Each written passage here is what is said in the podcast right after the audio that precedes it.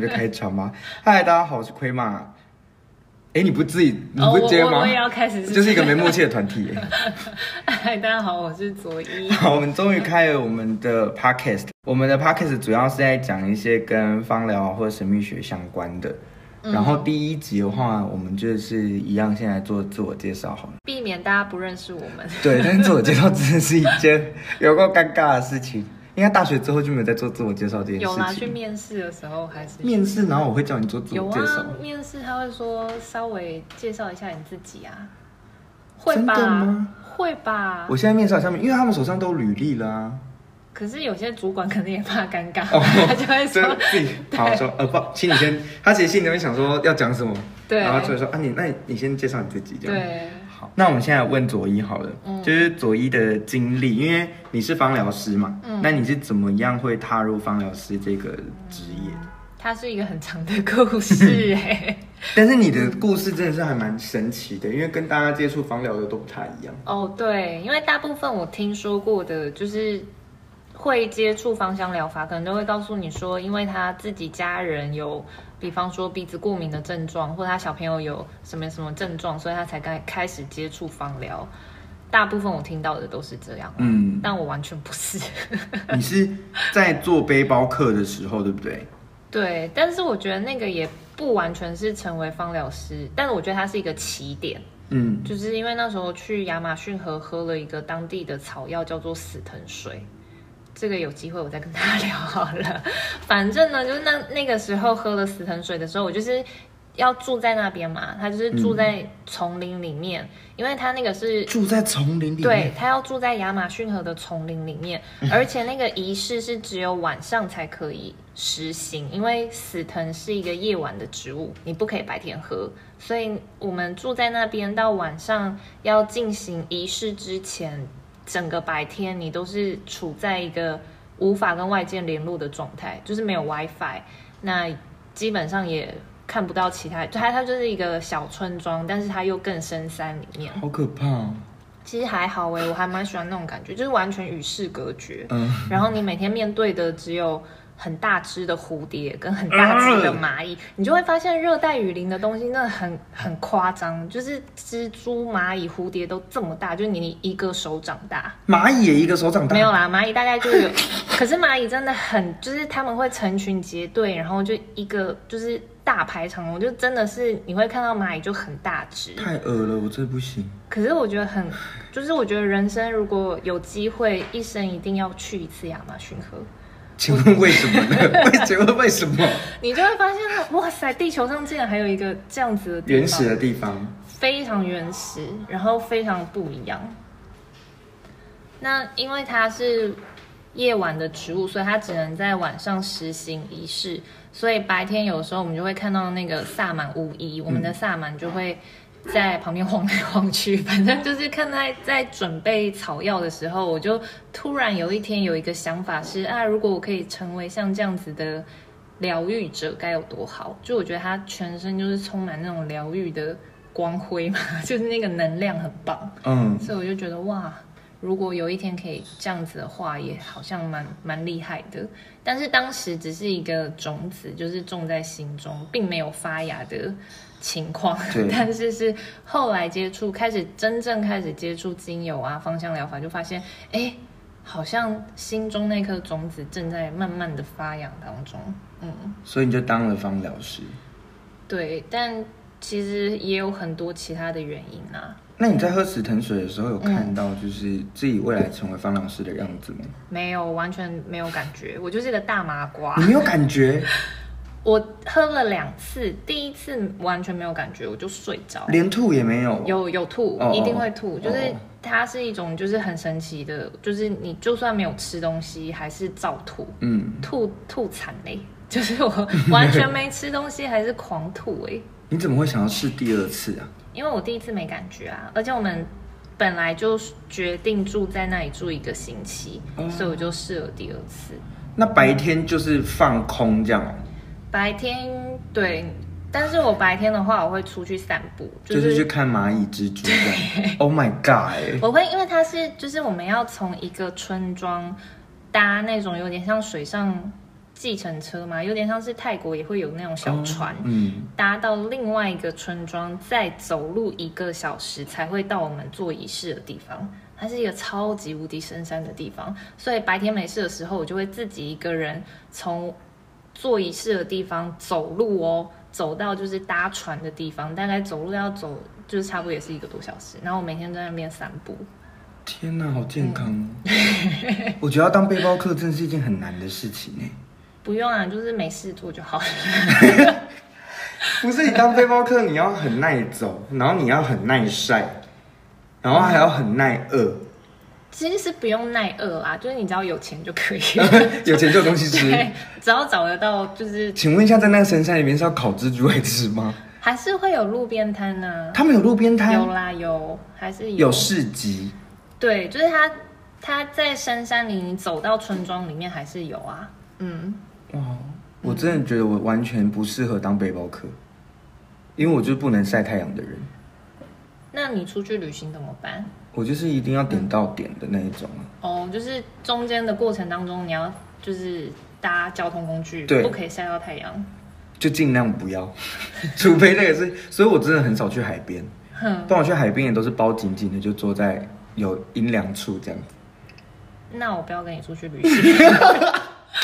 真的，我好不适合，我好不适合当背包客哦。就是，嗯，我觉得当背包客的人一定要有一种某种特质。我喜欢大自然哦，嗯，但是我喜欢的大自然是不要那么辛苦的，就是要高级一点的大自然。对，对，没那么 nature 的，没那么自然的大自然。那我还蛮好奇，就是为什么你会接触像神秘学啊、占卜，还有塔罗这些？我真的从小就跟这些东西和在一起。我讲一个故事，就是我小时候，嗯、呃，一出生就开始哭，每个人都会哭嘛。哦，你要从这这么前面开始讲？不不不，它就是一个不不，它就是一个，我觉得算是一个起点，嗯、因为我就是一出生就一直哭，一直哭，然后在医院住没几天就被医院赶出来，因为太吵了。对对，因为是哭到会哭到会。就是淤青、全身肿胀的那一种哭，然后没有原因的。嗯，我爸雇我一个月，瘦了七公斤，嗯，因为我是一个不能离手的宝宝。哦，对，就一定要有人抱，一定要有人，就是一直顾着这样。然后大概一个礼拜会去收两到三次金。嗯。对，直到我有一天遇到了一个，就是以前不是很不是以前很流行，这也没有什么流不流行。嗯嗯。孩子很难带的时候，不是都会想说要给神明当干儿子之类的吗？哦，对。对，然后那时候我就给了一个神明当干儿子，然后那个神明就说我找他很久，从那以后就没有再哭过。哦。对，就从那之后就没有再哭过，所以我就一直觉得我从小就是跟神秘学，或者是跟这一些比较大家觉得，嗯、呃。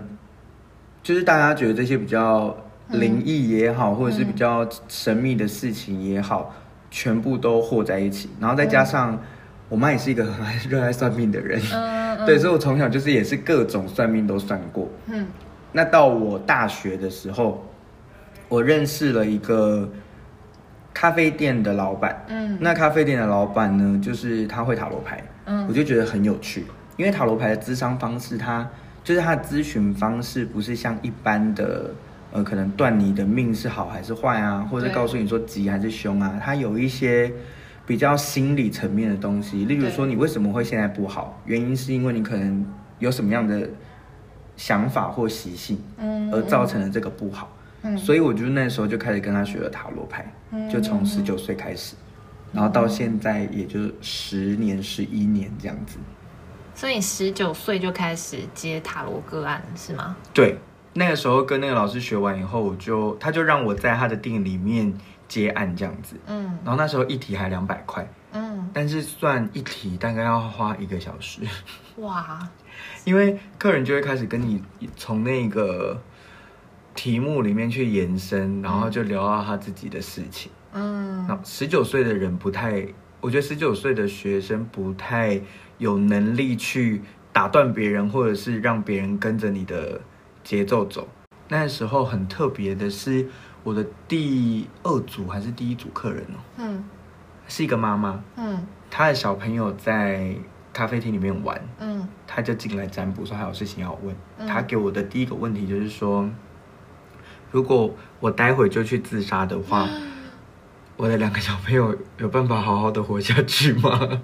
这也太沉重了吧？对，然后就对一个十九岁的我来说，我觉得这这个题目负担算是蛮重的，嗯，因为在人生经历还没有那么丰富的时候，你实在是很难可以去针对这一些很我们讲重症患者的问题去好好的解答。嗯、那时候只能当一个倾听者比较多，嗯，所以就这样打滚打滚过来，嗯，然后到后来去厦门，嗯，对。到去厦门做课程，然后去做占卜，回来、哦、到厦门去做占卜。对，嗯，那个时候就是请我到厦门去，然后有跟当地的那个百货，嗯，做配合这样子。那你有觉得当那边的人跟我们问的问题会有什么不一样吗？他们真的很少情爱耶，哦，比较少问到情爱。我，我真的觉得最大的差别是我们。我觉得台湾人问问题，嗯，他们我我会有很多纠结的地方，嗯，但是他们问问题会觉得你告诉我可不可以就好了，不可以那就不要。即使我现在这个人，那我就逼自己切断。反正我来找你占卜的话，我就是已经是想要得到一个是非题的对是非题的答案了，他不想要再延伸其他的东西。所以会不会赚钱？好，会我就做，不会赚钱我就不做。但是台湾人就会，快的啊，还蛮爽快的。对，但台湾人你看啊，他比如说很想做这件事情，但是你告诉他不可行，然后又赚不到钱，然后他就会说，那有没有什么办法可以？对对对对对，就是我觉得两边差很多的，就是在这个地方这样子。然后他们在问爱情也是，就说这个人以后你能不能有出息？嗯，对他们不会说哦，我们未来的。感情发展如何啊，或是干嘛的？基本上来帮另外一半问的都是事业，对，他们很务实啦。然后台湾人的问题对我来说就相对的比较浪漫一点，嗯，比较感性，比较感性一点，对。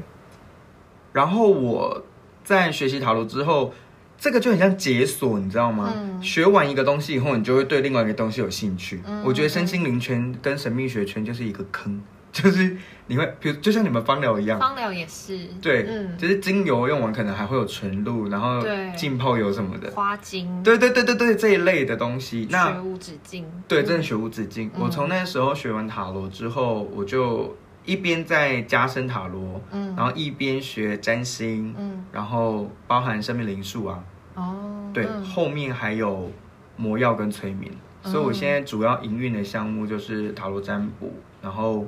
魔药学跟催眠，还有占星这样子，嗯、主要啦。占星真的是，我听说好像我们进入水平时代，是不是？对。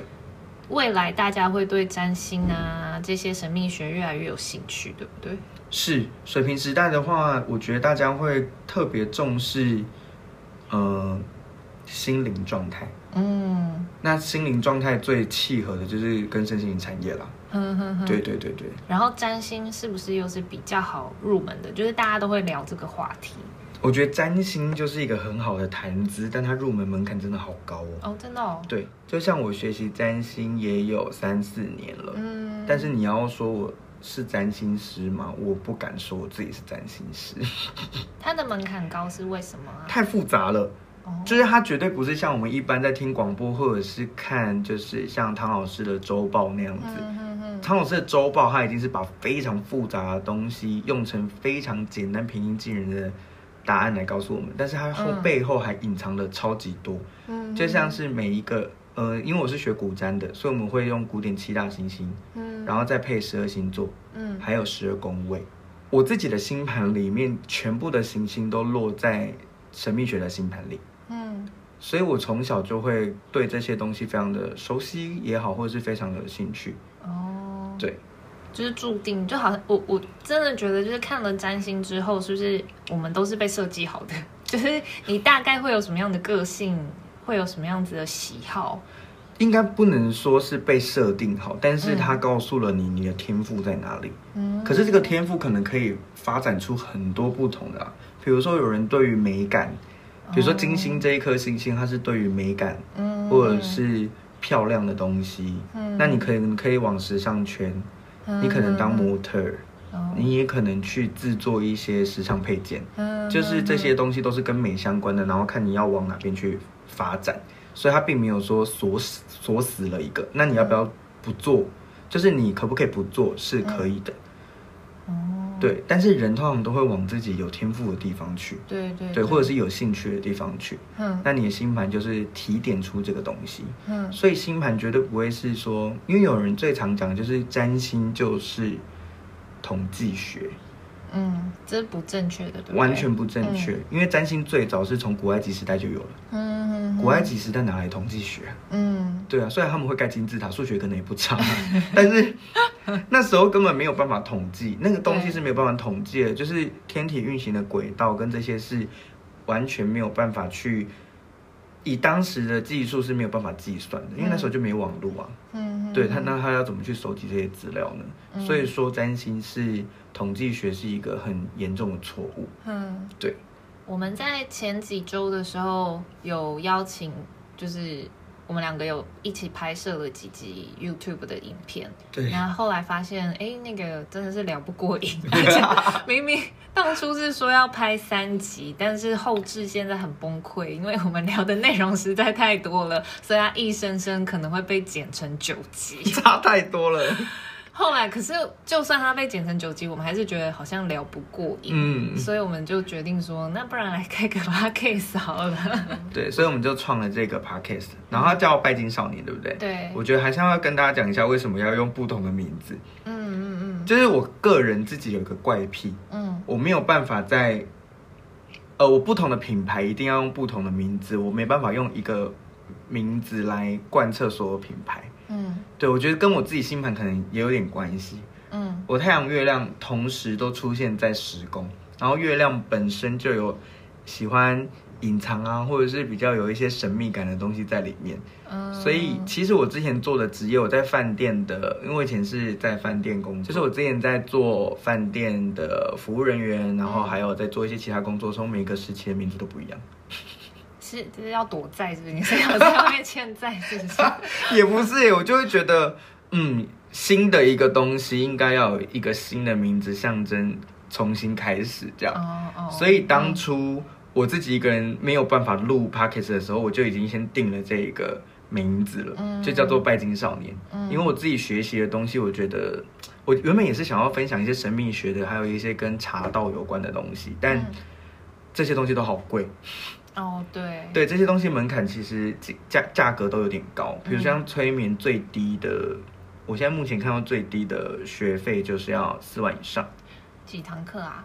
它是七十个小时，嗯，对，但是很少有老师会上满七十个小时啊，嗯，还有一些可能会参与实作或是什么的，嗯、所以这些其实都算是，呃，蛮算高单价，对，算高单价。嗯、然后像我明年。应该啦，嗯，如果有机会的话，我希望我明年可以去考那个瑜伽师资的证照，嗯、那个也要十万，那个也要十万，对，那是最低哦，就是它的门槛就是十万，哇，对，所以这一些东西都比较高单价，包含我之前也有接触过芳疗嘛，嗯嗯，精油啊这一些东西其实都。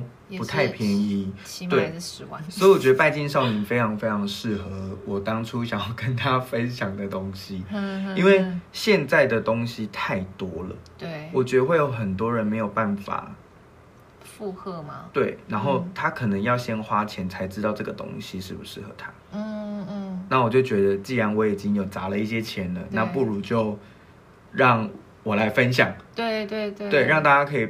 知道说哦，这个东西是不是你喜欢的，或者是这个东西你觉得到底适不适合？对，就像是催眠，大家都会觉得是一二三你就要睡着，或眼皮越来越重，嗯，对不对？嗯，但其实催眠不是拿来做这件事情的，嗯，对，催眠可能是去化解一些你心里潜意识的状态啊，或者是你一些无法代谢的伤痛啊等等的，嗯，让你可以回归正常的生活，或者是我目前觉得它治疗失眠是很有效的，嗯，那我自己也在尝试催眠自己来做减肥。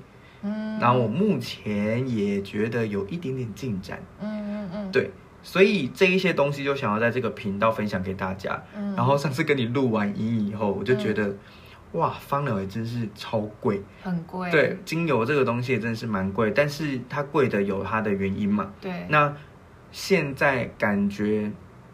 全台湾应该每个家庭都会有一支薰衣草精油吧？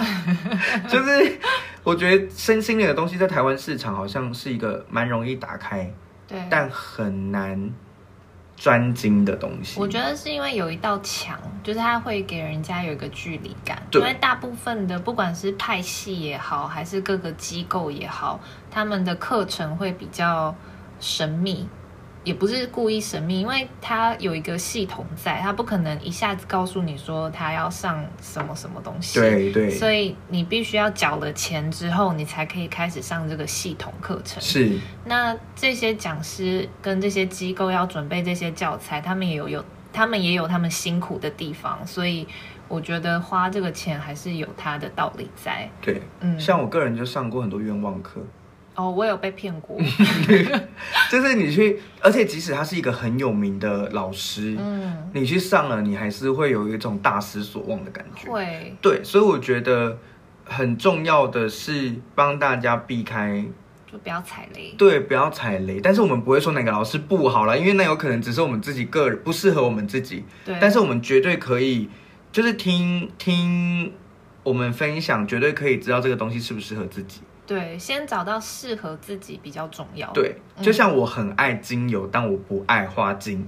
哦，对，就是你可以去知道什么是自己想要的，或者是目前为止什么东西对你来说是特别有帮助的，或是你现阶段你需要的。对对对，我觉得这个很重要。嗯、所以，因为我对芳疗，我觉得芳疗真的是一个很专业、很专业的东西。对对，所以跟你搭档，就是嗯。嗯我可以来解答芳疗的部分。对，还有，嗯，我觉得你的经历大家也会很有兴趣。对，因为背包客实在是一个哦，超多故事可以讲。对啊，背包客，然后还有死藤水，死藤水前一阵子超级热门呢。可是我觉得任何东西都会有，呃，怎么讲？就像你刚才提到的催眠，就是会有。嗯，某些人把它做成节目效果，或是某些人分享他们的经历，导致大家对他的印象就是曲解。对对对，或者是像精油，有某些人是用直销的方式，嗯，以至于只要聊到精油，大家就会觉得你在传直销，哦，就有这种感觉。所以我每次讲到死藤水的时候，我都要小心一点，就是。听我在讲死藤水的人是谁，我必须要先知道他能不能够接受这个东西，oh. 因为有些人可能在网络上看到死藤水的负面新闻，他们就会觉得那个就是迷幻药，他们就会觉得说我是去嗑药，所以所以我必须要先知道对方能不能够接受这个东西，我才会聊。嗯，嗯，总之呢，我们之后会在我们的频道里面分享了很多，不管是神秘学啊，或者是。佐伊的芳疗，嗯，然后背包客的经历，嗯，以及任何大家如果有兴趣想要知道的，我们都可以，呃，比方说考芳疗多少钱，对，身心灵相关的，对，这些我们可能都可以帮大家来做解答，这样子。嗯、那我们自己呢也有粉丝专业，嗯，我们请左一先来讲一下他的粉丝专业好了。大家如果对芳香疗法有兴趣的话。在脸书上面，各位可以搜寻我们的品牌叫做 All About Healing，或者是打 A A H 疗愈力力量的力就可以找到我们。我们有 Facebook、Instagram，还有一个 YouTube 的频道。那我的部分的话呢，就是搜寻精药塔罗，然后一样是 IG 跟 FB，有关一些星象啊。或者是呃塔罗占卜啊，然后预约啊等等的都会在上面。那包含还有魔药的部分也会在呃粉丝专页里面让大家做预购，因为我们是按照那个八大节庆来做预购的。对，大致上就是这样喽。那我们来跟大家说再见好了，再见跟开头一样尴尬，拜拜，拜拜。